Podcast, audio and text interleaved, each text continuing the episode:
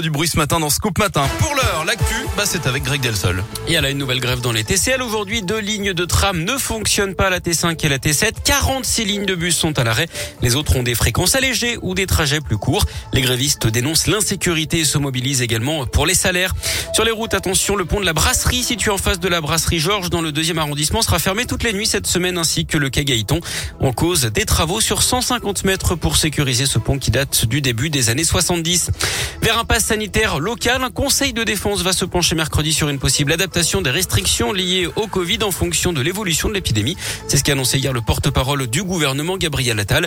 Le gouvernement qui prévoit d'ailleurs des allègements dans les régions les moins touchées par l'épidémie. La situation sanitaire, elle continue de euh, s'améliorer, baisse du nombre de malades hospitalisés. Le taux de positivité, lui, est au plus bas depuis la mi-juillet.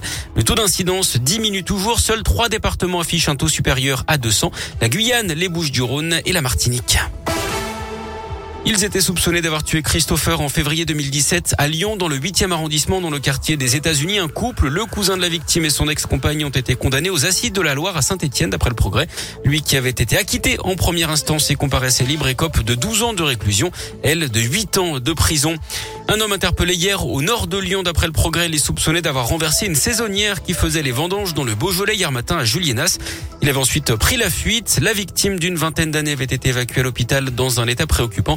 On ne sait pas si son pronostic vital est engagé. Les recherches se poursuivent pour retrouver Gérard Champal, cet homme de 77 ans disparu depuis jeudi dernier à Saint-Romain au Mont-d'Or. Des bénévoles ont ratissé le Val-de-Saône hier, 19 communes au total. La Saône a également été sondée. D'après un membre de sa famille, il pourrait également se trouver dans le quartier de la Croix-Rousse à Lyon. Les recherches doivent reprendre ce matin.